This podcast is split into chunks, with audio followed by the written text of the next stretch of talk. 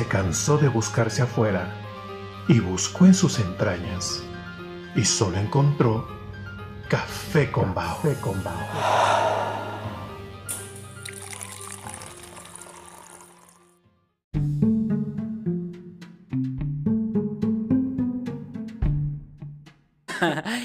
Hola, buenas noches, buenas tardes.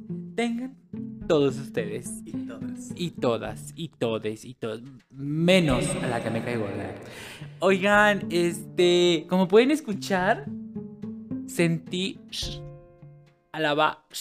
Eh, estamos muy felices otra vez por estar aquí con ustedes, porque quería presumirles mi equipo de audio y no me dejan. ¡Tenemos cabina nueva! Sí, tenemos cabina nueva, micrófono Tenemos- nuevo. Tenemos cabina, Cabina nueva, cabina nueva. Bienvenidos todos ustedes a este su programa, su podcast, su diario mañanero. Centro de información nada confiable. Fiable ni especializado. Se les advirtió y ni Se moquio. les dijo, se les pasó el memo. Si están ustedes aquí, evidentemente es porque quieren. Les gusta el mitote, di. Porque nos gusta el mitote. Exacto. Eh, yo soy Rupscas Llego, por si no habían, eh, no me habían como, um, um, como Ubicado. ubicado. con esta voz aterciopelada, súper sensual y erótica. Eh, yo soy Rupscas Llego y me pueden encontrar en todas mis plataformas digitales como Rupscas Llego en TikTok, Facebook, Instagram y Twitter. Y le doy la más cordial bienvenida a mi niño, a mi muchachito, a mi orgullo, a la oveja negra de la familia, al que ya le dieron contrato por fin, Aaron Ruiz Rowe.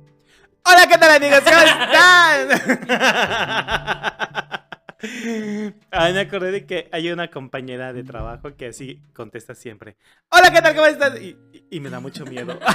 siempre me espanta. Hasta le bajo el audio porque ya sé que me va a gritar en la oreja. ¿Qué tal? ¿Cómo están? Yo soy Aaron Ruizro y también estoy muy contento de estar en esa nueva cabina de Café con Bao y de ver cómo esto va creciendo, avanzando y profesionalizándose cada vez más. Y pues a mí también me pueden encontrar en Instagram, me pueden encontrar en Twitter, me pueden encontrar en TikTok, eh, pues así como Aaron Ruizro. Bienvenidos, bienvenidas, bienvenides, bienvenidis, Bienvenodes. Bienvenidos. Bienvenidos. Oigan, este. Pues vamos a comenzar. ¿Con qué, Rubs? ¿Con Cuéntanos, qué? por favor. Hay mucha- hay mucha información. De Nos llegó mucha información a la, a la- a la torre de control de. Iba a decir de una marca, de Yemango, pero no, esto no es Yemango. Eh, un, patrocinador próximamente. Te mandamos un beso. No, nos llegó mucha información esta semana. Ya sé, fue una semana de mucha información. De Too Much Information. Este, um, primero vamos a hablar en Bla Bla Trending sobre las estupideces de Platanito Show. Ay, así. Guau, guau, guau, guau. Eh, vamos a hablar acerca de la marcha del INE y qué pex con todo esto.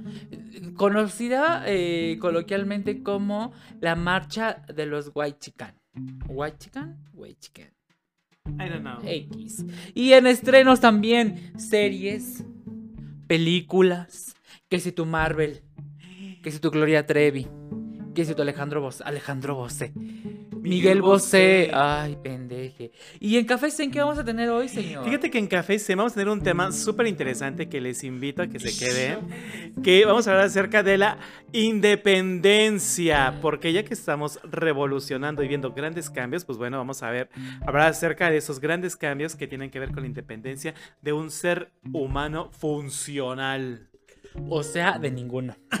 De ninguno, de ninguno, de ninguno. Y pues, comenzamos.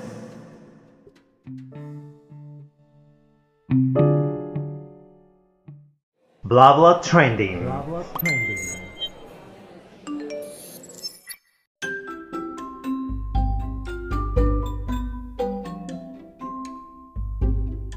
Pues ahora en adelante vamos a abusar de el eco. Así que cada que usted escuche esto, de esta forma de hablar, es porque estamos dando un énfasis, un- una connotación extra, un este, un, un llama la atención de alguna nota. Así que lo vamos a estar escuchando muy seguido. Y aunque no le demos énfasis a nada, lo vamos a estar eh, eh, poniendo nada más por lucidez y ni magia. Eh, pues, como dice la sección, como dijo el señorito de la cortinilla, hablamos de eh, de los trending de la semana. Y vamos a empezar con un trending que, que la verdad es que me tiene ya muy fastidiado, muy asqueado, muy harto, porque los hombres éteres, o mejor conocidos como el patriarcado de este país, no logra, de, no logra entender el poder de las palabras y de la estupidez. Eh, la semana pasada, o el fin de semana pasado, eh, Platanito Show. Si no conocen a Platanito Show, es un payasito mediocre que se hace pasar por, eh, por comediante. La verdad es que su comedia es bastante mediocre y estúpida. Este, con falta de criterio y de conocimiento del tema también. Y del sentido común. Hace unos, unas semanas se hizo oh, bastante viral y conocida la eh, noticia de esta niña Devani mmm, en Monterrey, me parece. Eh, bueno, que fue otra vez un feminicidio. Y el señor se le ocurre, tiene la osadía de hacer un chiste bastante... Habla mucho de su persona, por no darle un adjetivo, ¿no? O habla lo que él es realmente, ¿no? Y de la clase de machos que está que, están a su alrededor y la verdad no sé si tenga hijos o no, pero pues ya nos estamos dando cuenta qué clase de ciudadanos nos está dando. Entonces hizo un chiste sobre la muerte de esta niña, ¿no? Que un chiste bastante estúpido. O sea, sí lo sé, pero no hay no hay este pues no hay necesidad de replicarlo. ¿No? Simplemente hacer un llamado nuevamente a las personas allá en casa, a los señores, a las señoras, a los hombres, a las mujeres, con respecto a este tipo de chistes. Recuerden, es bien divertido, es bien alegre, es bien que chispa mientras no te toca a ti. Pero cuando te toca a ti, créeme que quieres que la vida y que exista ese experimento que te haga regresar el tiempo 20 veces. No seas cruel, no seas culero, porque esa es la palabra, no seas culero con la desgracia ajena. Y si eres ese tipo de persona que sigue ese tipo de comedia, que la verdad yo no le encuentro en ningún lado la comedia, pues revísate, medícate, ve al psicólogo a ver qué hace. Claro, por supuesto. De hecho, es, es creo yo que, que, ya es bastante pasé, bastante anticuado el intentar realizar chistes o manejar el humor llamado malamente negro eh, a través de, de, este tipo de circunstancias, ¿no? Entonces ya es bastante inadecuado, siempre lo ha sido, pero el día de hoy creo que la sociedad estamos listos y preparados para ya no permitir que esto siga sucediendo, o sea, ¿cómo hacer chistes de una desgracia? Cómo hacer chistes de la muerte de alguien y sobre todo dentro de las circunstancias en las que se encuentra nuestro país actualmente, con feminicidios, con unas estadísticas de terror y todavía lo quieres llevar al lado del humor, me parece completamente inapropiado y más que inapropiado, pendejo el hacer ese tipo de humor. De por sí el humor eh, basado en, en un defecto, en el físico de alguien, humor de género, humor de orientaciones sexuales, ya es bastante pasé. O sea, eso ya no da risa.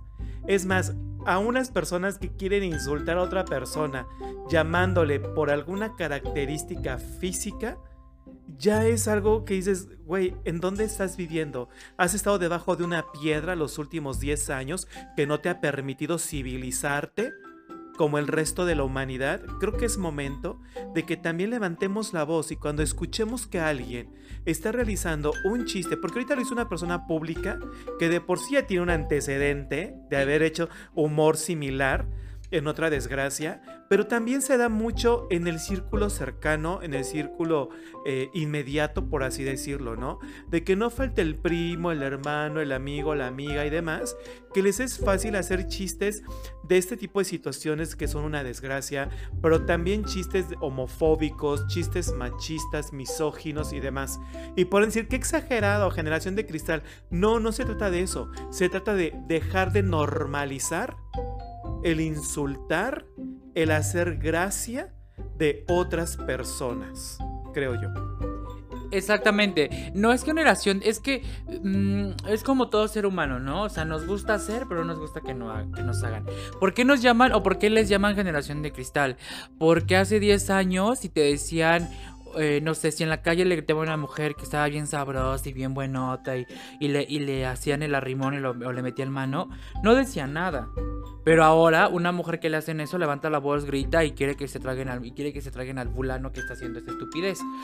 Por eso les llaman generación de cristal, porque para ellos no están aguantando vara. Porque para los que están allá afuera, eso no es aguantar. O sea, eso es como de, ay, con tan poquito te quiebras. No. O sea, que tú en tu generación hayas sido un estúpido y que hayas eh, permitido muchas cosas, bueno, fue tu generación. Y la culpa no es de la generación, es tuya individualmente.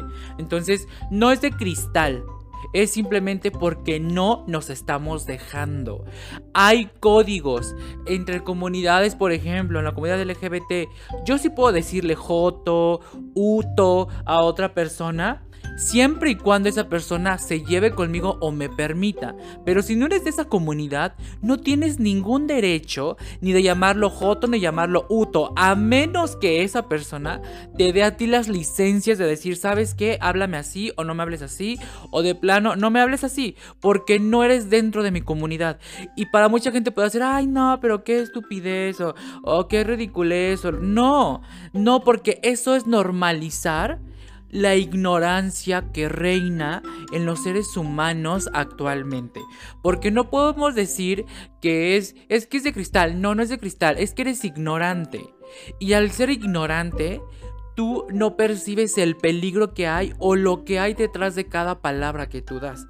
Porque tal vez, a lo mejor en una habitación de 20 personas, se lo estás diciendo a una, pero esa, esa persona tiene la suficiente capacidad emocional de procesarlo y, y tirarte de loco. Pero el que está al lado de él tal vez no tenga la, capacidad emocional y ya ahí le puedas llegar a herir. Entonces, a eso se refiere, a que por personas como las que existen todavía, ignorantes, porque ya no se puede decir, ay, no, es que es reeducar, no, no es reeducar, es ignorancia.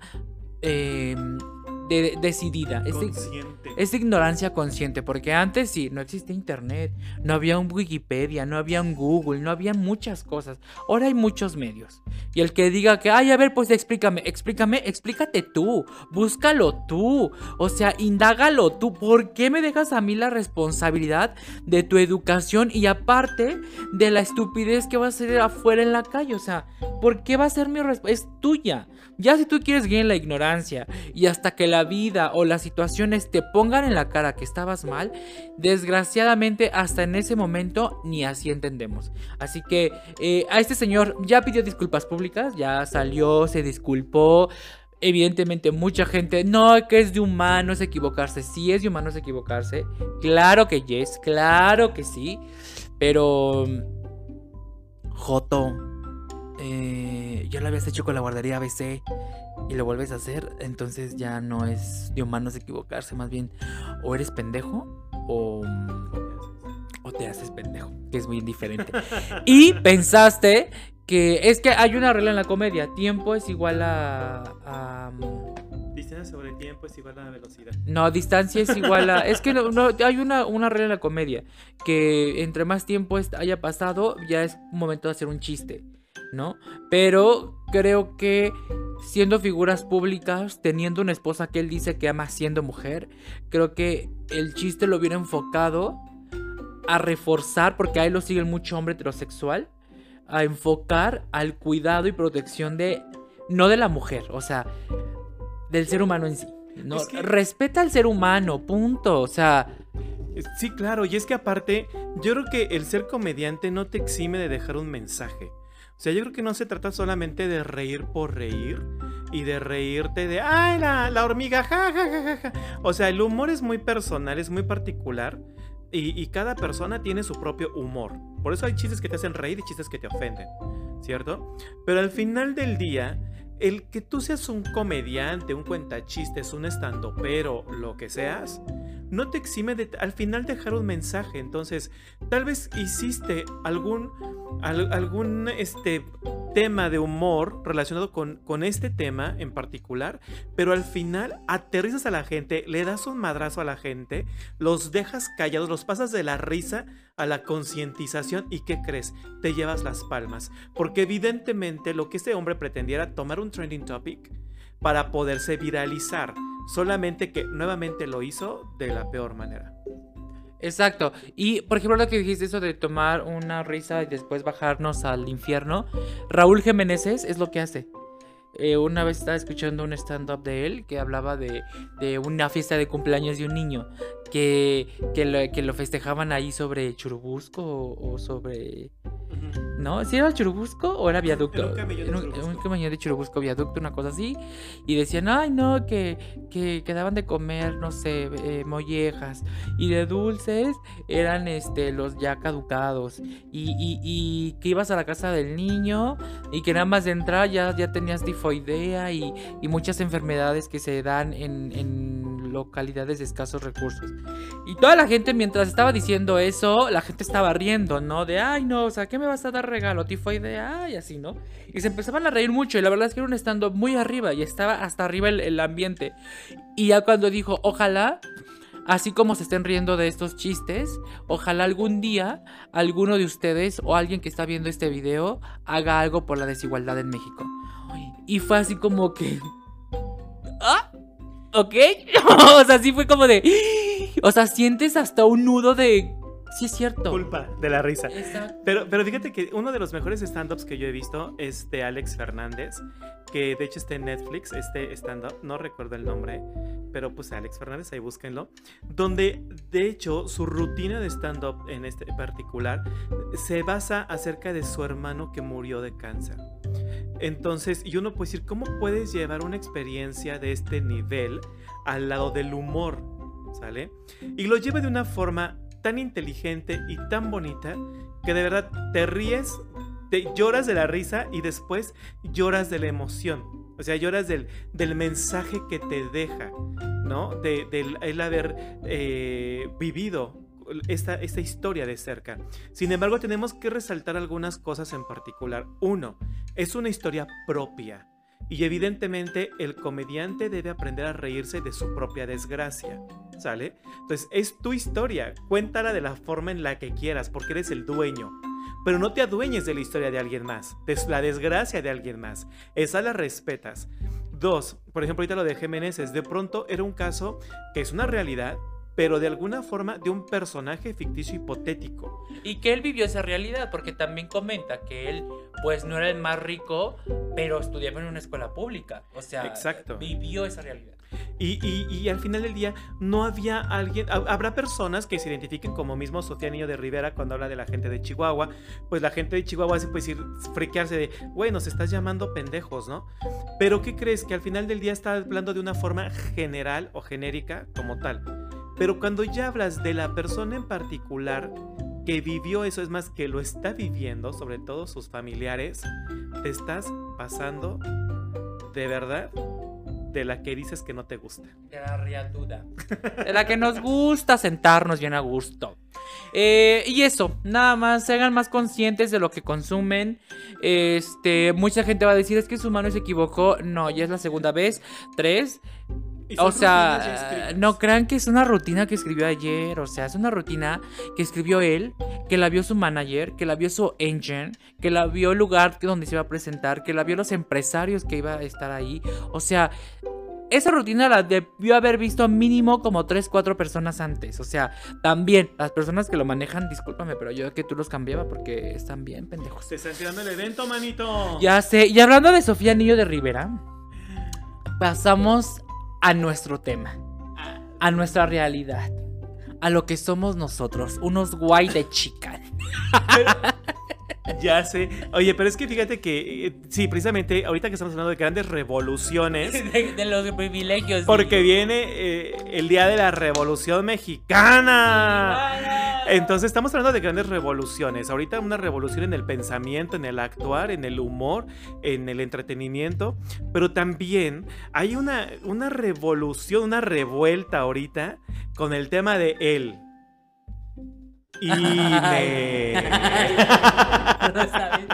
Ay, una, Entonces. una disculpa, este. mm, Es que es nuevo el equipo y no le sabemos todavía. Pero lo estamos intentando. ¿En ¿Una revolución en dónde? En el INE. Oigan, pues por aquí, por esa marcha que, que denominaron la marcha por la democracia. O la marcha por los white chicken. Pero ¿de qué va esta marcha? White chicken. Antes de que opinemos, porque de pronto nos da como, ahí viene del peje, guacala X, porque es el peje y porque es morena y porque lo odio. O sea, desde ahí ya empezamos con un tema como de rechazar por rechazar. De clasismo. Yo quiero preguntarles una cosa. Ojo, no es que yo eh, sea peje lover o, o cosas de ese tipo, ¿no? I'm lover. Todo lo que termina en eh, lover. Morena lover, nada de eso. O sea, sí nos gusta la morena, pero no ese, Pero no ese partido. Entonces, entonces eh, resulta que esta propuesta, que de hecho es de las más importantes del sexenio del PG, es una propuesta en la cual está limitando los recursos a los partidos políticos. Evidentemente los partidos políticos, pues, pues de eso viven, mijitos. Dijeron, dijeron, Sintieron la morena, literal. Mira, ¿sabes qué? O sea, lo que pasa es que mi, mi primo, que tiene un em- que su papá es, empresario, Es que es del PAN, conservador y toda la cosa. Evidente gusta, le gustan los hombres, pero es súper conservador. Tiene familia. Tiene todo. familia así, sus hijos van en el Cumbres, en el Miraflores, super nice. Entonces, pues él no estaba de acuerdo porque pues les van a recortar presupuestos y así. Y ya hasta para los diputados les van a bajar el salario. Y eso no se me hace justo. También, por ejemplo, fíjate, está proponiendo elegir a los legisladores en un sistema de listas electorales y que la selección de los consejeros electorales del INE y los magistrados del Tribunal Electoral se haga por votación directa de los ciudadanos. Es decir, Pero que, a- que- que ese organismo, que es el INE, que es el Instituto Nacional Electoral que existe para poder asegurarnos la democracia a los mexicanos, se rija por la democracia que promueve. o la dedocracia. No, así se está rigiendo hasta el momento, por dedocracia. O sea- Ahora está proponiendo un sistema de votación. Digo, esto se abre al debate. Habrá personas que por favor les agradeceremos que nos escriban, están bien güeyes, eh, o Aarón Ruizro, estás bien güey, porque en realidad esto está tentando contra esto, esto, esto y esto. La verdad yo sé que hay muchos partidos políticos, yo siento que somos el país, o por lo menos de los que yo conozco, con más partidos políticos en cada contienda electoral. ¿Por qué? Porque tener un partido político es un negocio en México. Es un ganes, barote. ganes o no ganes, ya tuviste dinero del erario público para poder vivir cómodamente de aquí a la próxima elección. Exacto. Punto número uno. No somos Venezuela y nunca lo vamos a hacer, niños, tranquilos. No, o sea, no es así de fácil. O sea, no, no somos Venezuela porque no, una, no somos el tamaño de Venezuela. Dos, porque mm, Venezuela no tenía los tratados que tiene México a nivel mu- mundial. Y tres, porque mm, económicamente no somos, no, no somos potencialmente este, una sociedad comunista. O sea, tendrían que hacer pasar muchas cosas para que eso sucediese. Y no pudiese. O sea, no se puede ahorita. Este, lo realmente grave aquí podría pasar que el señor eh, Andrés Manuel López Obrador dijera, que te dijera, que, se que hay reelección, pero ya no, porque en la constitución mexicana ya está, eso ya no está, entonces ya no va- no hay ley que sea, no hay, no hay es- No puede ser como... no puede ser para atrás. inversa, ¿no? Ajá, a la inversa. Esa es una. Por ahí quédense tranquilos. O sea, y ojo, yo no voté por AMLO, no soy AMLover. Yo, o sea, mi familia y yo somos panistas de toda la vida. Conservadores, obvio, muy homosexuales, pero muy conservadores. Todos unos panistas. ¡Claro! Católicas, pero bien. En puta. claro, mi bebé. Pues yo uno estudió en el Cumbres, amigos de Miraflores y así. Me mojas el Regina, recuerda. Este, eso. mm, me puse a ver unos videos en, en la mencionada TikTok. eh, Fuente fidedigna. fuente fidedigna de este programa. Y decían cada barbaridad. Por, porque les preguntaban, ¿no? Que te hazte de cuenta, yo te dijera, oye, Aaron Ruiz Rob, ¿por qué estás marchando? No, porque AMLO nos quiere convertir en un país comunista, porque son masónicos, porque son santeros, porque quieren matar a los niños, porque quieren hacer, este, ¿cómo se llama? Como tributos, como no, este, ofrendas a, lo- a- a Satanás. Eso se me hace como que se van a marchar a los del Frente Nacional por la Familia. No sé, pero así. hay unos que les daban cada, cada respuesta que dices, uy, en verdad, o sea, no manches, ¿dónde sacas tanta estupidez? Eh, se dominó la marcha de White the Chicken porque, ¿sí lo dije bien? White the Chicken. Bueno, de No sé. mexicanos blancos o gente blanca de México. White Mexicans. White Mexican, White Chicken. Ahí lo mismo, X, mexicanos blancos. ¿Por qué? Porque si en su gran mayoría, en su 99.99% eran mexicanos blancos, eh, dirigidos y orco- orquestados por Vicente Fox, por Calderón, Margarita, etc. Gente que vive o vivió Digo, eh, eh, eh, y que sigue viviendo. Este, algo del Krill, ¿cómo se llama este? Santiago Krill. Santiago Krill, que es pura y, y sí, mm, sí se veía gente de muy buen nivel la mayoría, o sea, sí era gente blanquita, muy bonita, eh, muchos con sus tenis Dolce Gabbana, marchando que sí, que Lina, no lo toques por favor, este, eh, muy mal manejado eh, la marcha, o sea, la verdad es que sí, no son, no quiero decir que son patadas de ahogado, pero sí son mm, un, esa clase social mexicana que sí, este- o sea, sí se está viendo afectada de una manera, mm, ¿cómo decirlo? O sea, de una manera que ya no está beneficiando, ya no los está beneficiando tanto.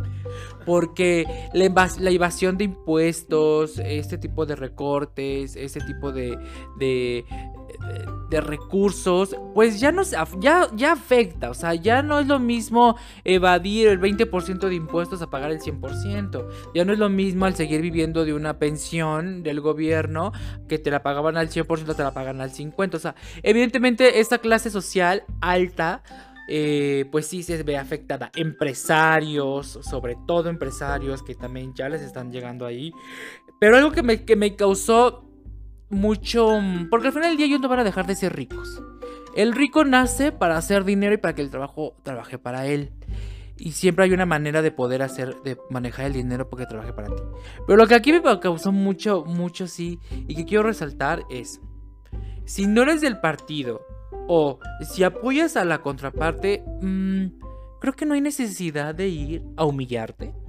Porque para mí es eso, no necesidad de ir a humillarte o de tratar de humillar a las demás personas. Y no es porque hayan sido por o sea, tampoco quiero que digan, ay, lo estás defendiendo. Pero había mucho, muchos señores, eh, se veían sencillos, por no, o sea, pues de una vestimenta sencilla, gritándoles a los, a los white chicken que ahora sí van a pagar impuestos, que bola de rateros, que la la la, que ahora sí les van a hacer pagar lo que deben, no sé qué. Y yo me puse a pensar, como financiero que soy, dije, mm, ¿qué ganas con ir a gritarles? Una, dos.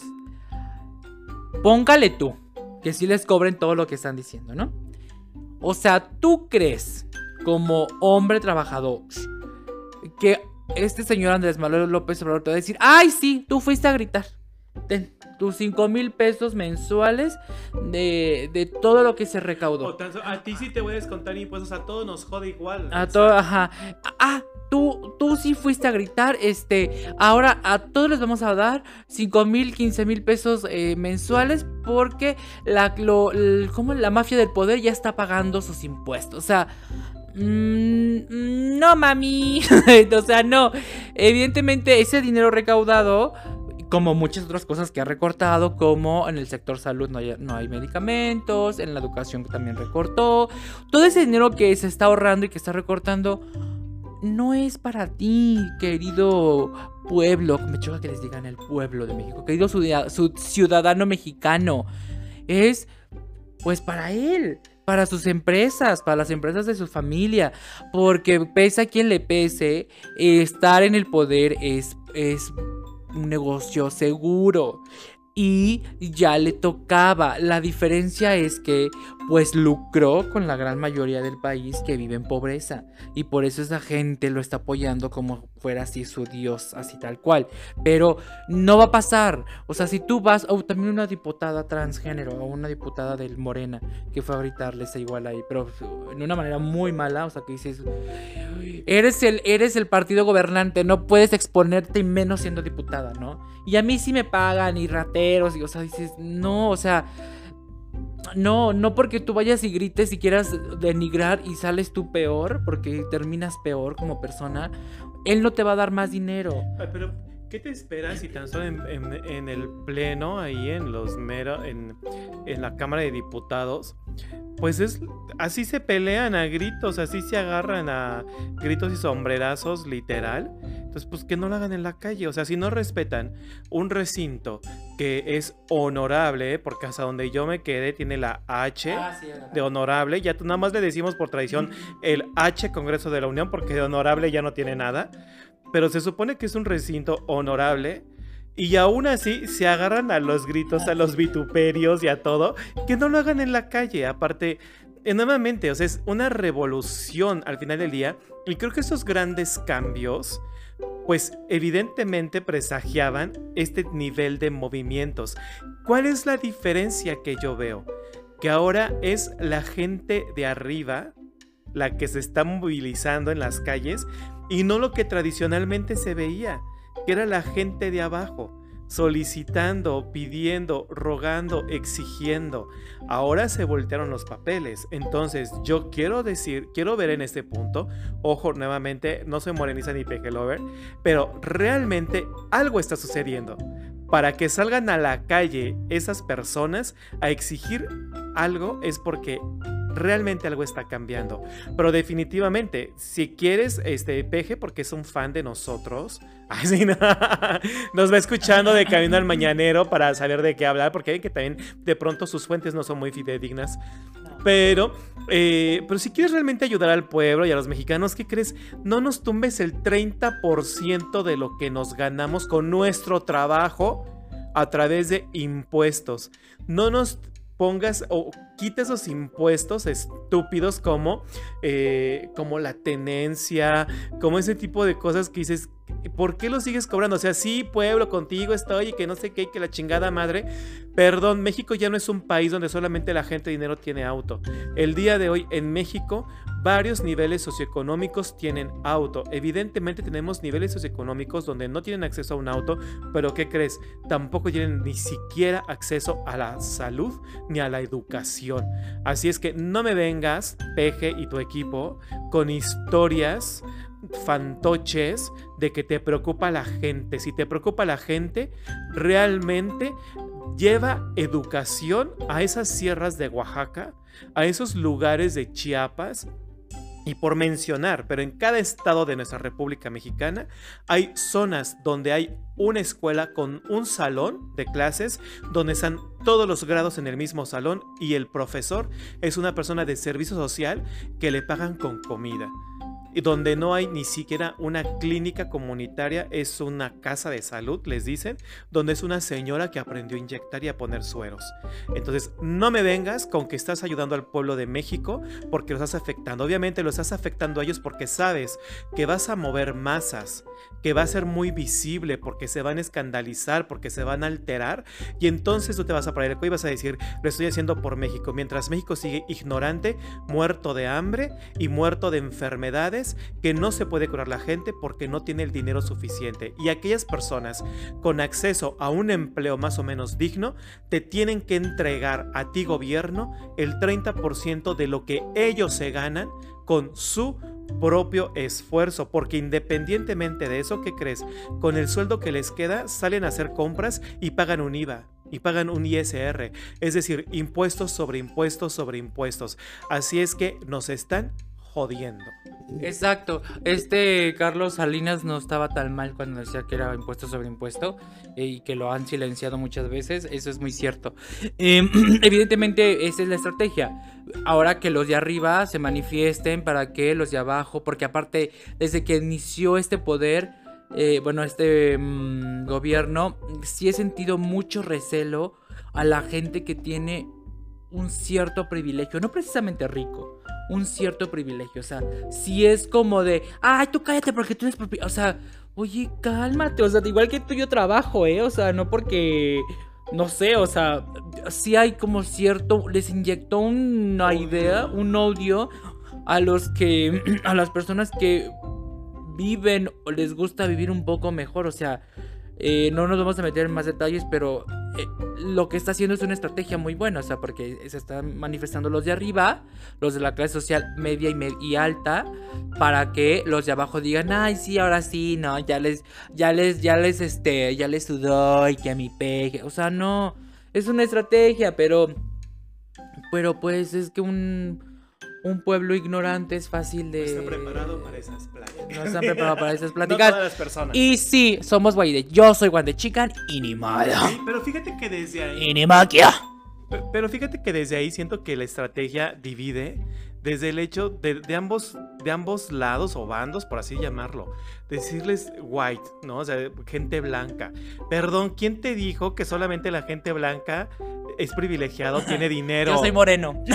Ajá, o sea, nada que ver. Pero desde ahí ya es eso. O sea, entonces, ¿qué quiere decir? Que va a ser una persona de tez clara en la calle y ya es un privilegiado. O sea, sí, estamos hablando de una revolución, pero no de la revolución de 1920. O sea, estamos hablando de una revolución de nuestra era, de nuestra época. Así es que, por favor, céntrense en la realidad actual de México. Y los mexicanos somos una cultura diversa, somos eh, diversos en genética, diversos en toda diferencia a través de otros países donde, donde tal vez prioriza cierto color de piel, de cabello, de ojos, lo que sea. En México no. En México afortunadamente todos somos mexicanos y todos los mexicanos somos güeros, prietos y demás. Todos los mexicanos, por más prieto que seas, eres güero en el mercado. Y por más güero que seas, eres prietita de mi corazón para quien te quiere. O sea, Ay, qué bonito poema, qué bonito pensamiento.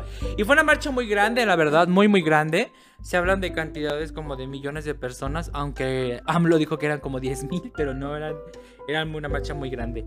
Eh, los estrenos, amigos, ya Ay, algo se- más contento, Ay, más sí, ya me choca hablar de política, pero eh, eh, se tiene que hablar. Eh. No, estrenos. ¿Cuál Masterchef? Eh, bueno, Masterchef. Em, Porque si no va a ser mi pinche marcha. Porque no me dejan hablar. Masterchef, a ver, cuéntanos, porque ya se me, se me puso en blanco. Ya se me olvidó. Pues mira, ¿qué te cuento? Que en Masterchef cocinaron. Ay, qué Ah. no, pues fíjate que salió la Toussaint. Salió la Toussaint. Ah, sí, cierto. Entre lágrimas y risas, abandonó la cocina más famosa de México. Ah, ¿eso qué? No, pues fíjate que estuvo, Tatiana, sale aquí. es- estuvo muy X el, el- el capítulo. Sí, muy X. Ajá, Igual que la que se eliminaron, muy X. Estuvo muy olvidable. Así es que vamos al siguiente. Sí, oigan, Black- ya, se, ya, se, ya se estrenó Black Panther o Wakanda Forever eh, en cines. mm, vayan porque sale un, mex, un guay de chica mexicano. No, eh, no es guay de No, chica. es que re- guay de chica no es. Es como la Ibero. O sea, no, es. se- seguimos estereotipando. Me vale gente. madre, me vale madre. Yo soy niño ibero. Y no- no, es, no, guay de chica no es una etiqueta, es un estilo de vida. Entonces, eh, él se llama Tenoch, Tenoch, Tenoch, De noche. Tenoch. Eh, es mexicano de Iztapalapa para el mundo. Ajá, vayan, apóyenla porque todo el mundo lo está aplaudiendísimo. Hay otra Ay, mexicana sí. también. Otra, otra actriz mexicana que sale en Black Panther. Eh, también vayan al cine. La están súper aplaudiendo. Dicen que es muy buena. No les quiero contar más porque yo ya la vi. Pero eh, para que vayan a verla. Está muy divertida y de noche le ve un gran trasero. Nada más quiero comentar eso. Eh, no es guapo, pero me gusta. Porque está así como... Se, preparó para ser Cristo de Iztapalapa. Sí. sí, Y- Bueno, no, o sea, no, Tenoch, él es muy fan de Café con Bau y me, y me dijo que le mandaron un saludo. Bueno, no, porque no sé por qué Cristo. No, no, Espérate. no de Iztapalapa. Él no sabía nada y lo enseñó a nadar para que no se ahogara. Ah, o sea, con sus Ajá, sí, las primeras escenas del agua con sale con flotadores. O sea, bueno, no se ve, pero la hacen con flotadores. Este, igual, se super puso así a dieta y mamadísimo, eh, tres, cuatro meses antes del rodaje, para que estuviera así súper sexy y varonil y erótico sensual. Pero sí, no sabía nadar. No sabía nadar. Él, le, dijo que. Le dijo el productor, ¿sabes nadar? Y él le contestó, pues nunca me he ahogado. Y le voy a preguntar, ¿sabes nadar? Y le dijo, pues nunca me he ahogado. Y ella le dijo, a ver, Joto, ¿sabes nadar, sí o no? Y ella le dijo, no, no sé nadar, la verdad. Y ya lo, lo metió en a clases intensivas de, de nado, tres horas al día, de lunes, seis días a la semana. Nado sincronizado. Sí, o sí. Fíjate que es lo que yo no logro entender. ¿Cómo hay gente que le cuesta tanto nadar? O sea, aprender a nadar, porque yo aprendí en una semana. Pero, porque a lo mejor porque soy guay de chica, yo creo. Pero, No, este, depende de la edad. pues también. Porque cuando están bien chiquititos los avientas a la alberca y, y nadan. Ay, no, cállate, no, no hablemos ahorita de niños en la alberca. Eh, ¿Y qué más? ¿Qué otros estrenos hay? Estrenos. Pues estrenos al estreno. Ah. Al extremo. Bueno, pues fíjate que sí, ay, yo vi la serie de Bosé. No sé si ya la vieron. Ay, sí, dicen que está muy buena. Yo no la he visto. Está ¿En dónde está, para empezar? ¿En qué plataforma de stream? en HBO, ¿no? No, está en. Star Plus. No. en, este, en Prime, pero en Paramount. Ah, es cierto, es en Paramount. Ay, Sí, es cierto. Es es que de tantas que tengo. ah, ya ven, guay chica. ya. Este, pero bueno. Whatever, no me importa. Todo chico de Ibero tiene que sobreponerse a ese tipo de comentarios. Porque la Ibero no es un nombre, es un estilo un de vida. estilo de vida. ¿Te acuerdas cuando estaba- Nuevamente, la Ibero, ¿qué es? La Ibero no es un nombre, es un estilo de vida. Bueno, ya, la viste. Bueno, bueno, sí, la vi. Fíjate que me gustó mucho porque está, está bien contada. La iluminación, la fotografía, el casting, todo está muy bien hecho. Se ve de otro nivel, definitivamente. Y, y fíjate que Miguel Bosé es muy fan del programa, ¿eh? Mándale un beso. Sí, por favor, beso, totototototes, hasta donde te encuentres. Pero sobre todo, ¿sabes qué me gustó? En el, en el guango. ¿Sabes qué me gustó? Que no es la típica bioserie de alguien que está vivo, evidentemente, Que se da- y que, se, y que es hipócrita. Sí, así como Lupita D'Alessio, la serie de Lupita D'Alessio. Ay, sí. Donde Ay, no todos, puedo creer. todos se drogaban y alcoholizaban y Y- hacían orgías y ella solamente los veía, Veía. y se refugiaba en Cristo. Ay, que no, no mames, Lupita. Ajá. O sea, yo creo que la Yuris jamás va a sacar su bioserie. Jamás la Yuris. Ah, sí es cierto. Una disculpa. La palabra y la que soporten ya está cancelada. Porque esa pendeja ya lo ocupa. Y aquí en este programa odi- no odiamos, porque sería darle mucha importancia. No, porque- No soportamos a Yuri. Así que les pido una disculpa de todo corazón por decir esa palabra. Ahora en adelante vamos a hacer este mm, aguanta, aguantona. Oh, ya, ya inventaremos otra. Pero es que fíjate que sí. Digo, qué afán de quedar bien con la comunidad. No te quiere la comunidad, Yuri. No te Ah, quiere volver a ver ni escuchar. Porque aparte hizo como una porra. Una porra ahí, este. Ajá. extraña en su concierto. Eh, pero no, Yuri, no olvídalo. Ya, ya, ya. Y Ya. luego con Bosé. Que es- mi gustó- jotito. mi- Precisamente jotito. eso me gustó de Bosé, que no es una serie doble moralista, hipócrita, así sosa. Realmente él dice... Como Lupita D'Alessio. Ajá, como. Lupita D'Alessio, ¿no? Y seguramente si hiciera Yuri la suya, así sería. Pero no, porque dice, no, pues la verdad es que yo desde chavito, pues hombres, mujeres, lo que se moviera, este, todo, todo muy abierto, todo muy open míos. mind, todo muy bonito. Pero me encantó, aparte, yo, yo amo a Miguel Bosé, su música me parecen poemas cantados. Ay, la de pajarillo a mí me encanta. Pajarillo, pajarillo. Pajarillo, pajarillo, va muy bien, ¿qué? Va no abriendo él, un cofrecillo. bueno, esa es una. Vayan a verla, está muy buena, la verdad es que a mí me gustó mucho. Y este, pues ya se nos acabó el tiempo. No, es que lo estoy molestando porque hay otro estreno. Bueno, va a haber un estreno Ah, no, lo- lo- ídola. Lo que, pa- lo que pasa es que también, eh, ven que ya se anunció, ¿Qué se a la, que seguramente será una serie moralina. Ah. Porque no creo que se anime a contar todo. Ojalá. Ese es lo único que me da hueva de ella. Mucha Que es Ellas Soy Yo. Que es la serie de Gloria Trevi que se estrena en agosto del próximo año. Que ya se comenzó a grabar. La chavita que la va a hacer de entre 18 y 30 años se parece muchísimo a ella en el personaje, menos en la voz. Porque tiene voz chillona. Pero al final del día, pues ha- ha- habrá que ver su, cómo, cómo actúa, ¿no? Pero, pero al final del día, ya saben, es una serie con mensaje.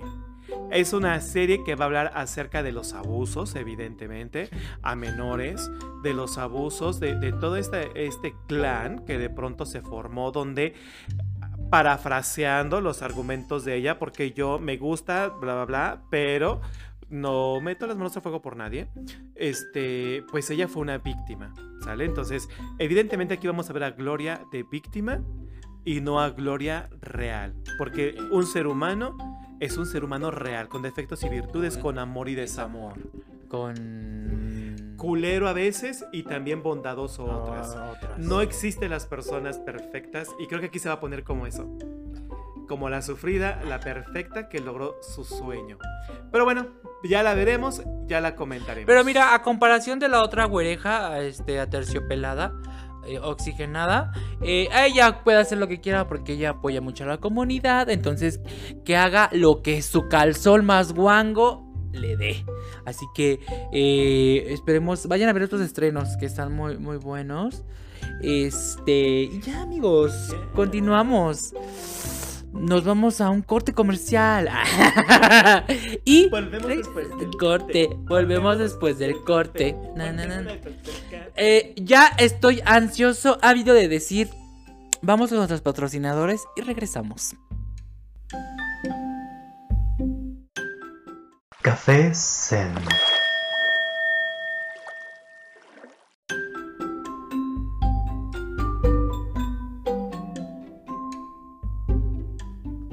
Pues. Te quiero contar algo. Yo vivía muy bien. Y con lujos. Porque voy de chica. Claro, sí. Todo poseía. No tenía que desear. Pues todo fue de mi elección. Pero sin avisar.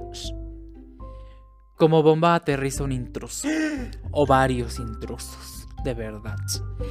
Mi vida tranquila, de pronto, de pronto, comienza a cambiar. Me quedé sin una amistad. Mis amigos ya no están. Y el remedio que me queda es aguantar. y aguantar. Fui temido y respetado muchas veces. Pero se acabó. Se acabó. Y dije, voy a cambiar. Y perdí el amor. Varios amores perdí. De quien me amaba, de quien me he amado yo. Quiero contarte que los cambios extraños Cuéntame, por favor. que hay en mí, Ah, cambios extraños que hay en mí, ¿qué? no hay ninguna duda. No hay alguna duda de verdad. Así que hoy vamos a hablar de un tema que a todos allá afuera les incumbe y les compete. Padres, hermanos, hombres, mujeres, quimeras, Madres madres, no madres, padres, no padres y gente sin madre. y gente sin madre de la independencia. Cambios extraños que hay en mí. Ay, ve, este, me quedé muy, me llegó esa ese, ese gran poema. ¿Te acordaste cuando te echaron de tu casa por Joto? No me. A, a ver, a ver. A mí no me echaron. A mí me compraron un departamento en Manhattan que después perdí en una apuesta. En Las Vegas. En Las tienes, Vegas. Tienes el problemita. El problemita de la apuesta.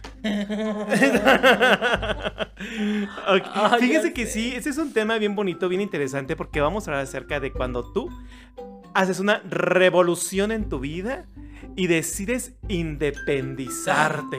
Es decir, Independiente. una, una revolución significa grandes cambios, Como. cambios extraños que hay en ti. ¿Y, y qué onda? ¿Cuándo, ¿Cuándo independizarte? ¿Cuándo? Mira, si eres un hijo de familia mexicana tradicional, dirás, pues a los 30. No, cuando me case.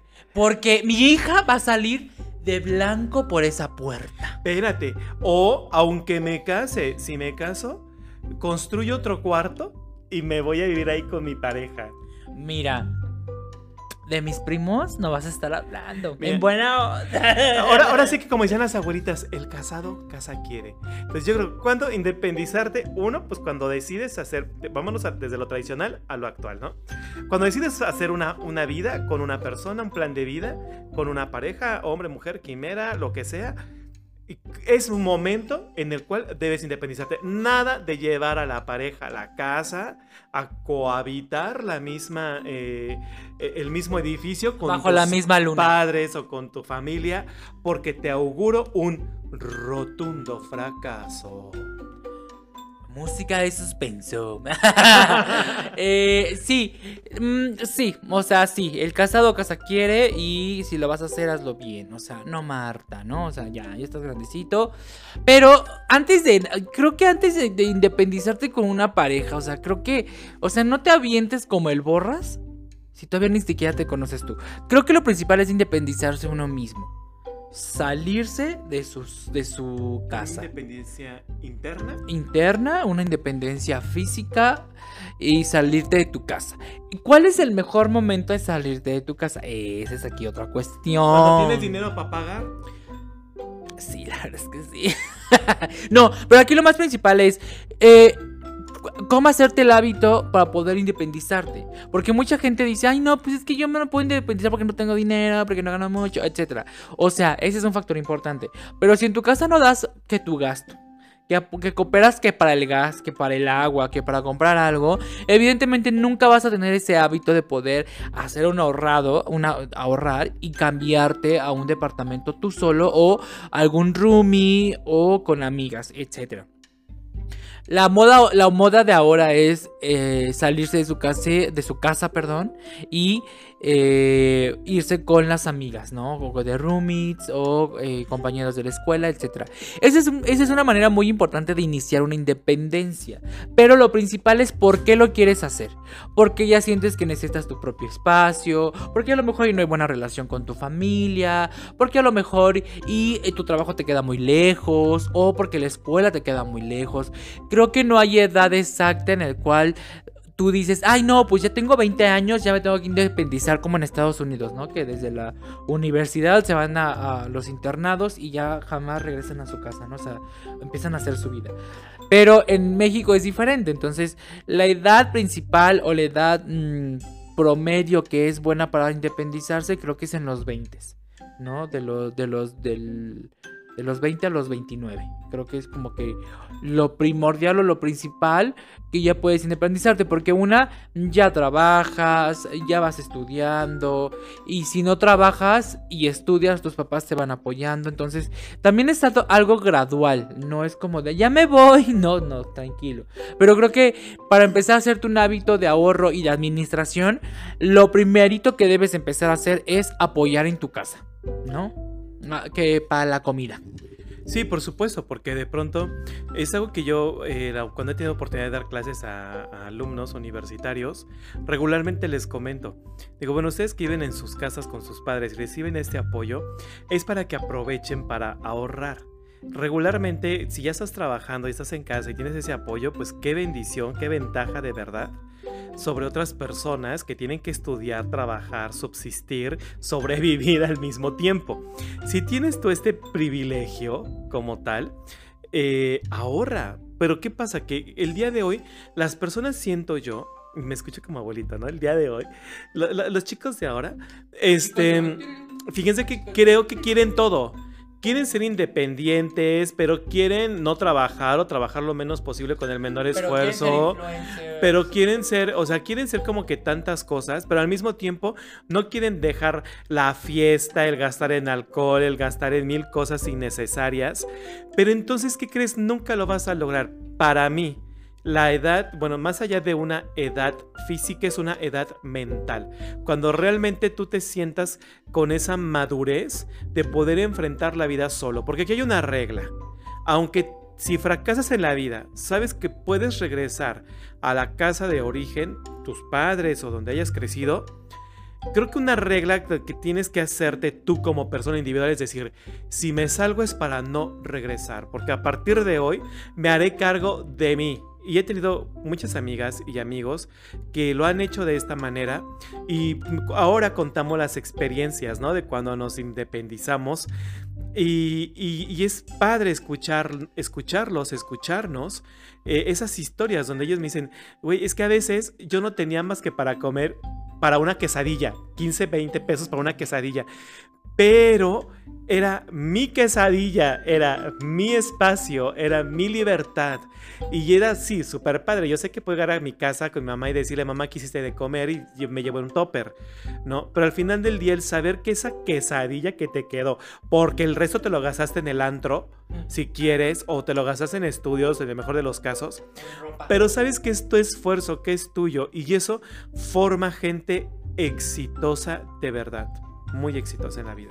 Exacto, es el pago por tu libertad. Ojo, libertad, no libertinaje. O sea, una cosa es tu libertad de eh, sentirte libre en casa, de andar si quieres en calzones o encuerado en tu casa, ¿no? Ya pues de pon cortinas para no asustar al vecino de enfrente o, antojarlo. Uh, este eh, sentirte libre, despertarte a la hora que tú quieres, hacer el que hacer como tú quieras, doblar tu ropa como tú quieres, empezar a conocerte, qué te gusta, qué no te gusta, cómo te gusta que esté tu casa, cómo te gusta que esté tu espacio, si te gusta hablar contigo mismo, es más, si te caes gordo, porque hay gente que se cae gorda a sí misma y está bien, o sea, cada quien es diferente, o sea, imagínate, así hija de la chinga, yo sí me he peleado conmigo mismo.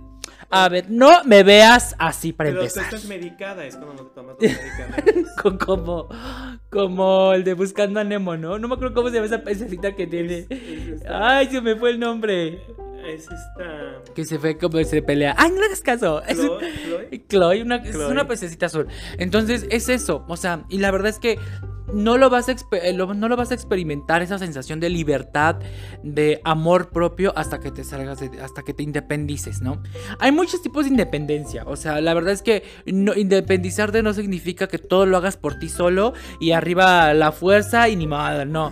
O sea, hay muchos tipos de independizarse. Por ejemplo, los que siguen yendo a la casa de sus papás una vez a la semana o después del trabajo por su comida en toppers, ¿no?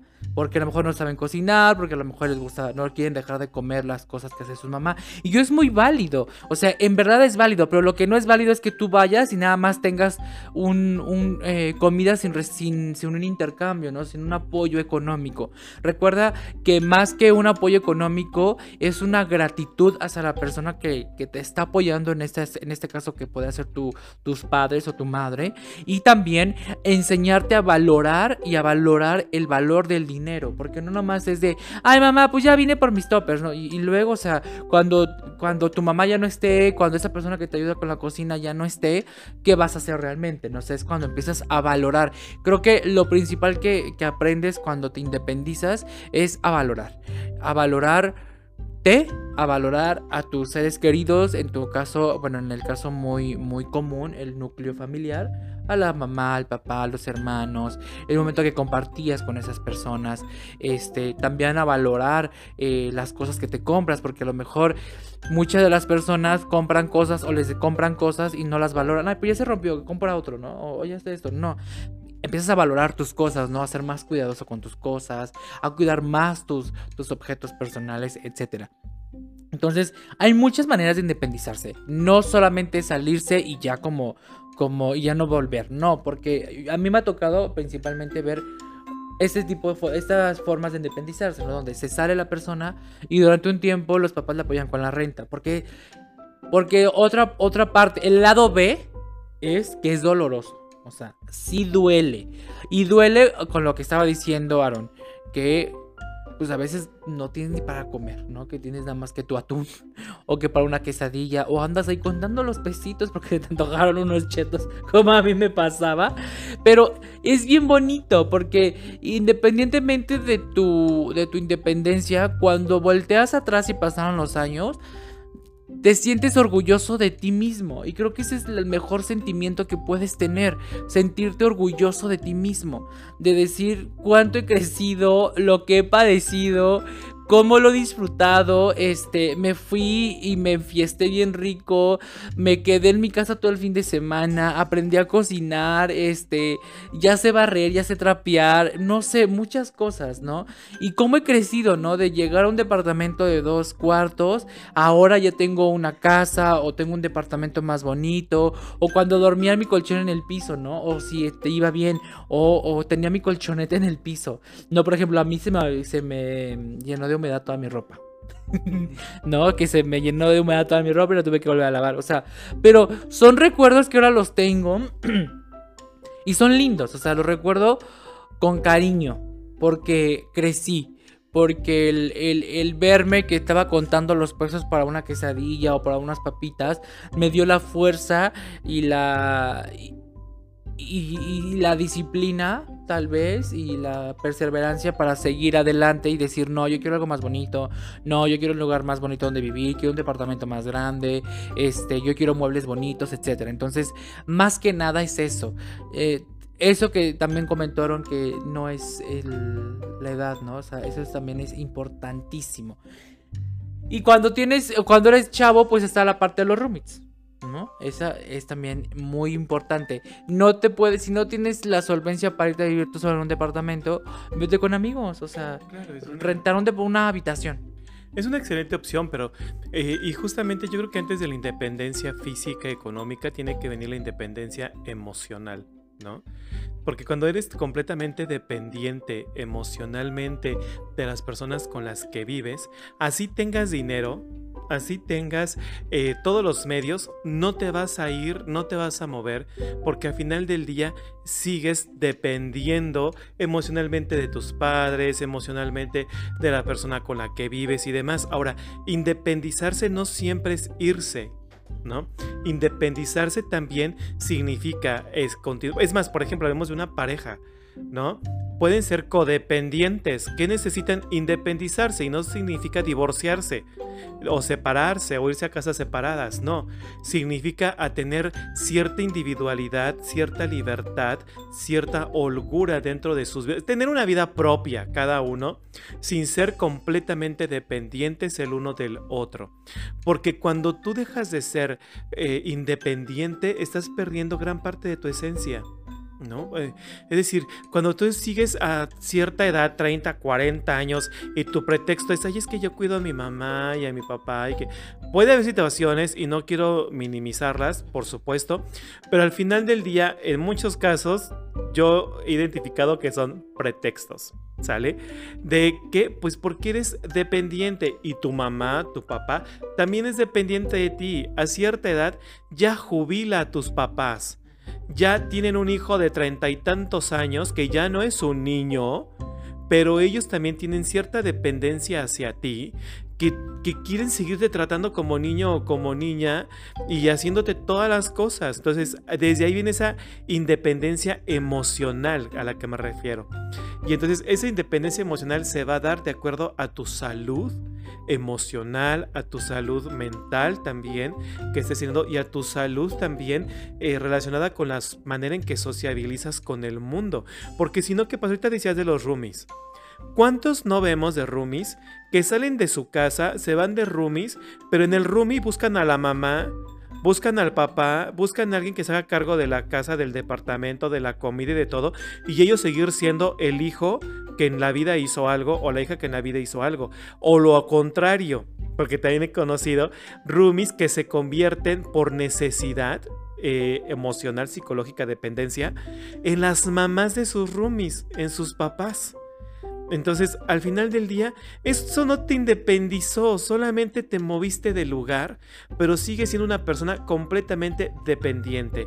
¿Quieres ser independiente? Esto es bien fácil. Hazte cargo de ti, de tus necesidades, de tus metas, de tus objetivos.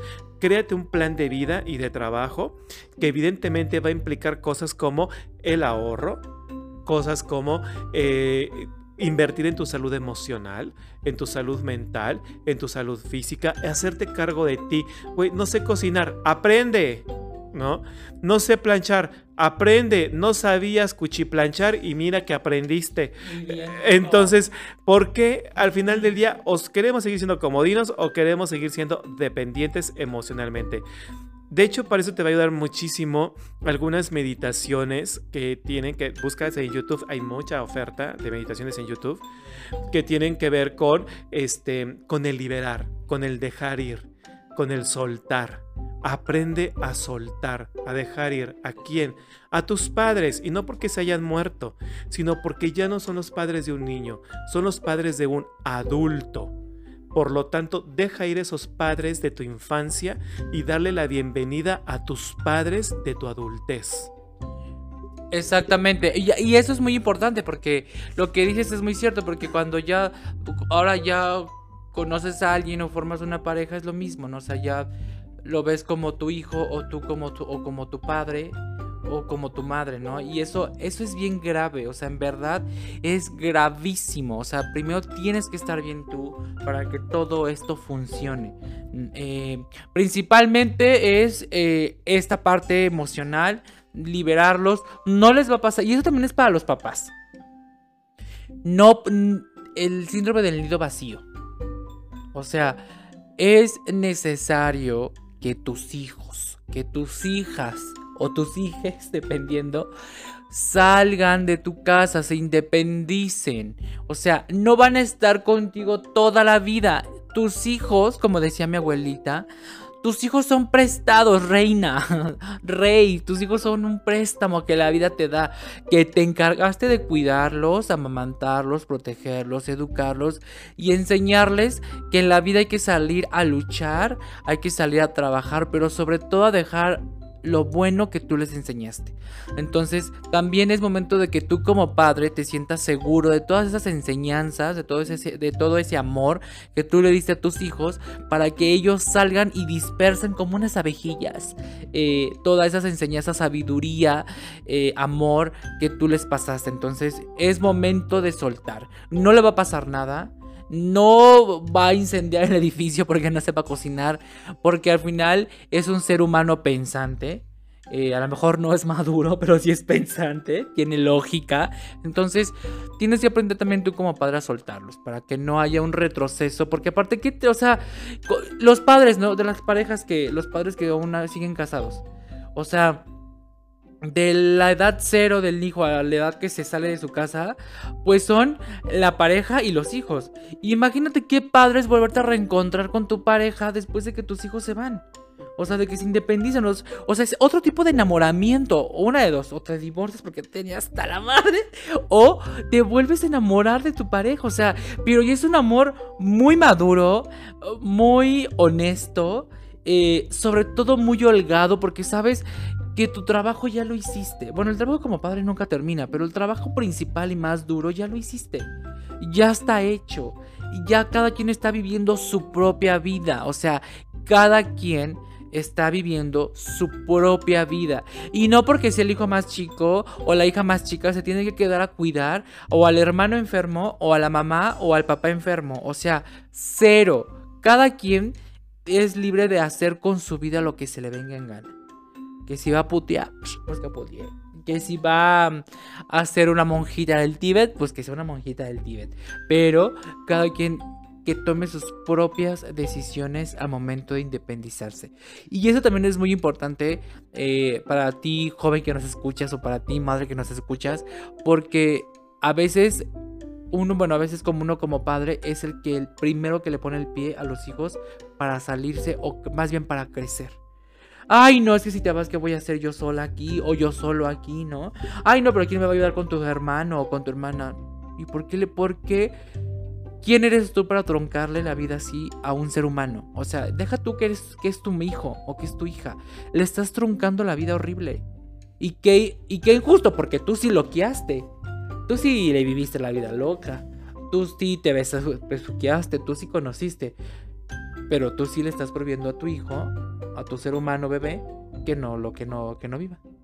Porque tú así lo decidiste, porque el miedo es tuyo, no es de ellos. Más bien, no es de la otra persona. Claro, aparte del día de hoy, el ser independiente es completamente necesario. Es más, tan necesario que fíjate que para algunas eh, eh, empleos o, o posiciones, entrevistas laborales y demás, eh, toman mucho en cuenta a las personas que ya viven por sí mismas, ¿no? Que, que ya viven eh, a través de sus propios recursos y demás. Aparte, ahora, eh, más, ¿qué tal si empezamos a hablar de los pros y los contras? Claro que yes. Yo aquí tengo, por ejemplo, un pro. Cuando te independizas, ¿qué crees? Te vuelves evidentemente más consciente de la economía y por lo tanto te vuelves mucho más administrado y también este ahorrativo, porque ya sabes lo que cuestan las cosas. Cuando vas a hacer tu primer súper, le echas y le echas y le echas al carrito y cuando vas a pagar te quedas así de ¿qué? Pues a quién maté porque no eras consciente antes de lo que tus padres hacían. Y es cuando llegas a pensar, güey, ¿cómo le hacían mis papás? ¿Cómo le hicieron para mantenerme, mantenernos si fueron varios hijos? Con lo que ellos ganan, si yo con lo que gano no logro mantenerme a mí que soy mi bebé, ¿no? Entonces, realmente te vuelves más consciente, uno, del dinero, dos, del ahorro y tres, del gran esfuerzo que hicieron tus padres para mantenerte con vida. Y ahí es cuando empiezas, cuando valoras, ¿no? Cuando aprendes a valorar. Un, es un pro, los cont- un contra. mm, que vives en depresión constante. Que le empiezas a decir no a tanta fiesta. que le empiezas a decir no a tanta fiesta. Que a veces se siente solo. Mm, creo que principalmente. A veces te sientes solo. Y, y es que un- no lo veo como tanto un contra un le empiezas a decir no a tanta fiesta. Pues porque ves otro. Pues yo sí, porque de pronto ves otros amigos que siguen viviendo en casa con sus papás, así ya tengan 30, 40 años. se siguen dando la vida loca y tú no porque tienes una renta que pagar, porque tienes una factura del carro que cubrir, porque tienes que comprar una despensa, porque ya te llegó la luz, ya te llegó el agua, ya te llegó el gas, porque ya se pusieron de acuerdo el shampoo, el jabón y todo para la pasta dental para acabarse al mismo tiempo. Entonces, y, y volteas a ver a tus amigos que siguen de arrimados en la casa de sus papás. y entonces, y entonces dices, ay, yo no puedo andar en Vallarta como ellos Ah, porque bueno, tengo que pagar la renta. Eso es cierto. Un pro, otro pro. todo es a tu gusto.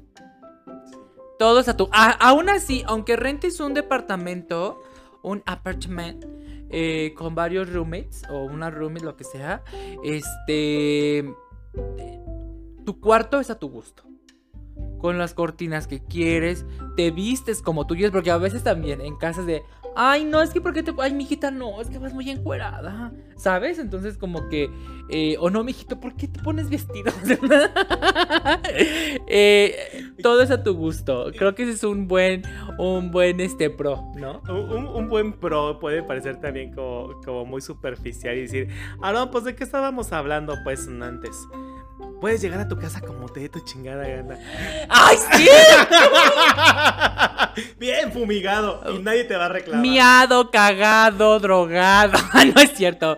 Puedes llegar como se te dé en gana. O sea, y nadie te va a decir nada. Agatas. A gatas, que te mies en las escaleras, que vomites refo.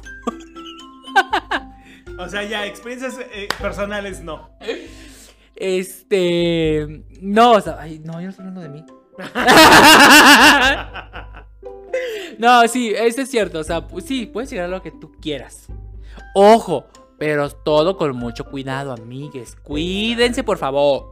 No, aún se pueden divertir muy bien. No, o sea, no se, no se malviajen. Pero a ver, un contra. ¿Qué podrá ser un contra? Mm, Pues yo creo que, que- un contra, eh, lo que decíamos ahorita, que es el tema de que pues, te vas a quedar como sin mucho dinero, eh, que tienes que limpiar la casa tú, lavar los trastes, porque la casa de mamá, de papá es mágica. O sea, tú dejas eh, la ropa sucia y amanece doblada y planchada. Tú, lava- no, en el caso de las personas que fueron, este, que les hicieron todo, ¿no? En la vida. Este, tú llegas y tu casa siempre está limpia y tú juras que así son las casas eternamente. Que toda casa es limpia, organizada, nunca hay trastes sucios, que la, lo- o sea, tú no dimensionas eso. Cuando vives solo te das cuenta que hay que lavar, planchar, lavar trastes, comprar cosas. O sea, te das cuenta de una serie de responsabilidades que ya no puedes estar tirado, metido en el, en el TikTok o en el Twitter todo el día ¿No? O sea, realmente sí te das cuenta. Y coincido contigo en el tema de la soledad. Sí llegas a sentir una soledad profunda, pero yo la soledad, eh, por un lado, en la soledad La dejas pasar y la haces tu amiga. No, yo la soledad, este. Eh, le pido el favor de la soledad. no, es- Es un imbécil. no, pero es que yo siento que hay dos tipos de soledad. Esa es mi, mi- mi definición de soledad. La soledad externa, que es pues no tener gente alrededor, y la soledad interna, que es no tenerte a ti mismo. Ajá, eso es, creo que eso es importante de, de- creo que qué bueno que lo que lo dispersas, ¿no? Porque son cosas bien diferentes. Exacto, entonces puedes estar rodeado de gente en casa de tus padres y, o de con, con quien vivas, ante, de tu núcleo familiar, y, y mucha gente y bla, bla, bla, y bullicio, y sentirte solo, porque no te sientes libre de ser tú mismo, porque no te sientes en tu espacio, porque sientes que ya, pues como que ya no cabes, ¿no? Ya no eres esa pieza del rompecabezas que de pronto ya no está entrando tan bien y necesitas tu independencia, hacer una revolución en tu vida. Pero cuando sales y te vas a vivir, si quieres un cuarto de azotea, porque te encantaría vivir en la Narvarte, aunque fuera en un cuarto de la azotea, pero bueno, ese es tu espacio, ese es tu lugar. Y tal vez no va a haber mucha gente alrededor, pero ¿qué crees? Te vas a tener a ti mismo, a ti misma. Y esa compañía es la más valiosa, porque te puedes quedar sin nadie, menos sin ser tú mismo, tú misma o tú misma. Porque la única persona con la que vas a estar hasta el último segundo que respires en esa tierra es contigo mismo. Así es que nunca dejes, nunca te pierdas a ti mismo. Exacto. Mm, también, si te vas a ir a, a vivir con roommates, porque también ese es muy, muy en tendencia que está actualmente, verifica primero quiénes son. O sea, conócelos, este, no te metas así nada más por meterte, ve que tengan experiencia y por ejemplo, si no son tus amigos y que veas un anuncio en, en redes sociales o, o en los anuncios de te rentan este cuartos, Se rentan cuartos para los del barrio, se rentan cuartos para los fifis. Porque güey de chacón. No, eh, revisa que tengan ya experiencia viviendo con roommates, eh, en qué zona está. También eso es muy importante, ¿eh? O sea, ¿dónde está el departamento? Si lo vas a, a a vi- Vamos primero a- con roommates, ¿no? ¿Dónde está el departamento? ¿En qué piso está el departamento? Si el edificio se ve bueno, ¿no? Porque por aquellos de los temblores, del, del no te entumas. Este, que tengan experiencia viviendo en rooming, o sea, que ya tengan experiencia viviendo en ello. Eh, la química es esencial para, para el primer contacto. Si te cae bien la persona, se van a llevar bien. Si no, sigue revisando. Al conta en el departamento que más te guste, en ese quédate. No nada más salgas con urgencia de cambiarte o de salirte de tu casa y cometas una estupidez. No, en el departamento que te guste, que te lata, que te vibre, como quieras tú manifestarlo, ahí es. Porque hay muchos departamentos que la verdad, muy bonitos, muy bonitos, pero no te vibran, como que sientes que no está bien y ahí no es. Eh, que se dividan bien los gastos. Al momento de que rentas una habitación con más personas, o sea, un departamento con más personas, los roommates, eh, ver qué va incluido en la renta. ¿no? Si es la pura renta o si esa, en esa renta va incluida, no sé, el internet, el agua o servicios básicos como el gas, etcétera. Si no, ver cuánto se paga en total de los servicios y de, de, de ahí se divide entre las personas que iban en ese departamento. Si son dos o tres, en esas se tienen que empezar a dividir constantemente. Siempre va a haber una persona, si es en roommate, que es el dueño o el titular del contrato del departamento, si es un en caso que fuese rentado. Siempre va a haber, no pueden quedar dos personas como titulares de un contrato. Solamente va a ser una sola persona que va a quedar como titular. Y esa persona queda a cargo de que ese departamento al final del contrato lo entreguen como, de, como se lo entregaron a ustedes. Cuando vayas a rentar un departamento en roommates, fíjate que la habitación que tú estás rentando pues tenga closet, que sea funcional, que si lo vas a rentar amueblado, pues que los muebles estén en buen estado, que no vayan a tener como algún tipo de, animalillos por ahí, ¿no? Que, que, tu chinche o que tu piojo, ¿no? Porque se llega a dar. También eso fíjate mucho. En la seguridad del edificio, si tiene portero, si no tiene portero, eh, qué tipo de personas viven ahí, etcétera. Para que también no te lleves alguna sorpresa eh, durante tu estadía ahí. Tus, tus comidas, ¿no? Divídalas bien. si quieres ponerlo ahí un plumón, ay, este, Anita, ¿no? De Anita. Nómbralo, porque en verdad que muchas personas cuando viven en roommates, en comunidad de roommate, suelen llegar a pelear por ese tipo de situaciones. Porque nunca falta el que no respeta. Nunca falta el que no respete, tienes que estar preparado para eso. Entonces, eh, siempre trata de, de- de identificar. Hay cosas, por ejemplo, yo que tengo amigos que viven así, hay cosas que sí son para compartir y hay cosas que no. No, por ejemplo, un ejemplo muy tonto. Las papitas y la salsa valentina. Eso es para compartir. Cuando uno de ellos compra, sabe que puede agarrar. Pero, por ejemplo, los jugos, el jamón, la pechuga o así. yogures. Los yogures, esos no son para compartir, pero son códigos que ustedes tienen que hablarlos para poder respetarlos. ¿Quién va a limpiar? ¿Qué días les toca limpiar? ¿Cada cuándo van a limpiar? ¿Si se van a turnar? ¿Si lo van a hacer juntos? Etcétera. Es como una relación amorosa, pero eh, en este caso de compartir piso, como dicen los españoles. Entonces, todo ese tipo de reglas los tienes que hablar con tu compañero de piso, con tu compañero de apartamento, ¿no? Ay, pues sí, pero. para que no haya como dificultades. Yo conozco gente que lo hace y no hay como, no tiene ese problema. Ahora, si te vas a vivir tú solo, es prácticamente lo mismo, pero en soledad. no. O sea, Es lo mismo, revisa seguridad, en dónde está el edificio, qué tipo de gente vive ahí, eh, etcétera. Sí, pues de hecho, sí, de hecho, yo en lo personal, yo prefiero mil veces vivir solo que compartir.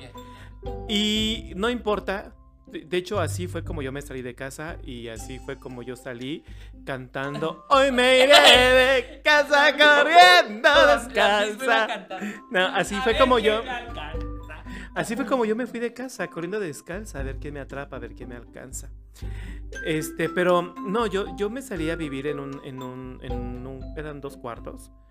Y era, pues era mi espacio. Y yo preferí eso a irme a vivir con roomies. Aunque no estaba ni céntrico donde yo vivía, pero sí, pero sí me, aunque, eh, chécate, eso es bien importante en, ciudades en ciudades grandes como Ciudad de México, Guadalajara, Monterrey, Puebla, Querétaro, etcétera que no necesariamente tienes que vivir céntrico. Tienes que asegurarte de tener todo cerca o accesible. Es decir, puedes vivir en la orilla de la ciudad, pero que tengas cerca el Walmart, que tengas cerca el super, que o sea, que tengas cerca plazas, centros comerciales, tiendas, supermercados, mercados, para que puedas com- comprar tus cosas, ¿no?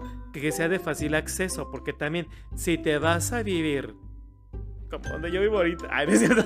si te vas a vivir a una zona muy alejada, neta, que hasta ir a la tienda te da hueva. Paréntesis exclusiva. te da flojera hasta ir al Oxxo. Porque te queda lejísimos. Entonces, y, y yo fíjate que mi, mi experiencia cuando yo me salí de casa corriendo descalza para ver quién me alcanza. cuando yo dije, ya no puedo más. Nah. No, y yo canté la de Bye mamá, adiós me voy con el cielo transparente. Pero, no, cuando yo me salí, fíjate que eso fue lo que me pasó. Me fui a una, a una orilla de la Ciudad de México, porque no, siempre que he vivido en la Ciudad de México, he vivido en la Ciudad de México, no que he vivido en el Estado. Pero ya ese ya colindaba con el Estado.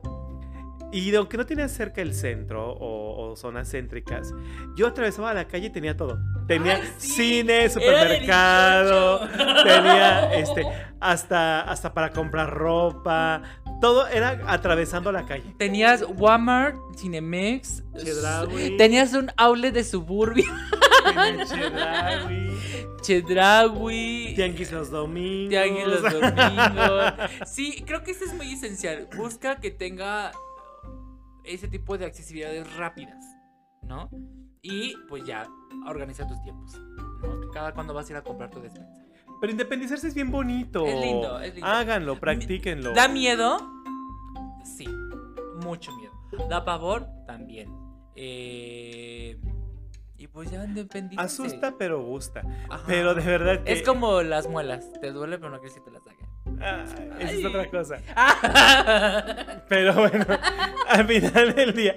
Este, es, es bonito, así es que la invitación es esto, vívanlo, disfrútenlo, todo ser humano necesita vivir solo por sí mismo, este, viajar solo, como siempre les digo, ser independiente antes de irse a compartir su vida con alguien más, para que de esta forma no lleves una dependencia de un lado a otro, sino que ya te conozcas, ya sepas qué te gusta, cómo te gusta, dónde te gusta, eh, o sea, ya sepas absolutamente todo de ti.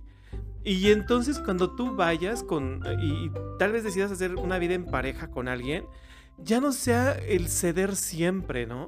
Qué bonito con una pareja compra cada quien su shampoo, su jabón, su, su cada cosa. Porque eso habla de que han conservado su individualidad, que han conservado su esencia como personas. Y eso de que sean una sola carne, eso se dijo hace no sé cuántos pinches miles de años. O sea, ahorita estamos hablando de gente que ha revolucionado gente que está en otra época, en otra era. Así es que olvídate de los clichés de vivieron felices para siempre, fueron una sola carne para toda la vida, porque eso no es cierto. Si eso es cierto, créeme, alguien se está sacrificando en esa relación. Exacto. Alguien no es feliz ahí. Y también, no necesariamente tienes que ir a vivirte tú solo para vivir en pareja o para aprender a vivir en pareja, sino pues te decides quedarte solo, soltero. Bueno, soltero, no es lo mismo que solo, ¿no? Y pues ya llegamos al fin del gran programa. Eh, espero les haya gustado. Mm, la verdad es que fue un podcast que queremos, que queríamos tocar porque ya nos habían pedido que habláramos de la independencia.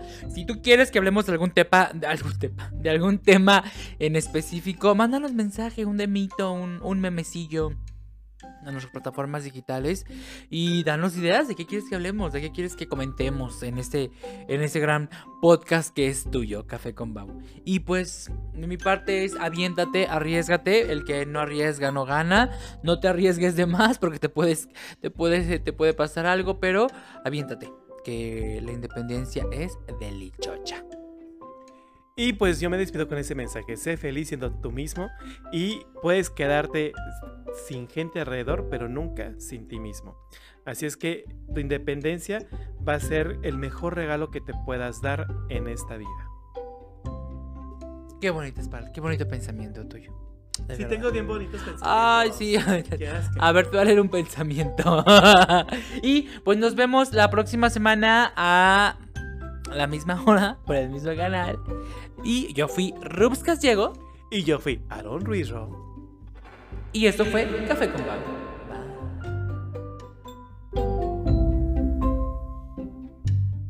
¿Qué onda? ¿Otro cafecito? Nos vemos el próximo miércoles para un nuevo episodio de Café con Bao.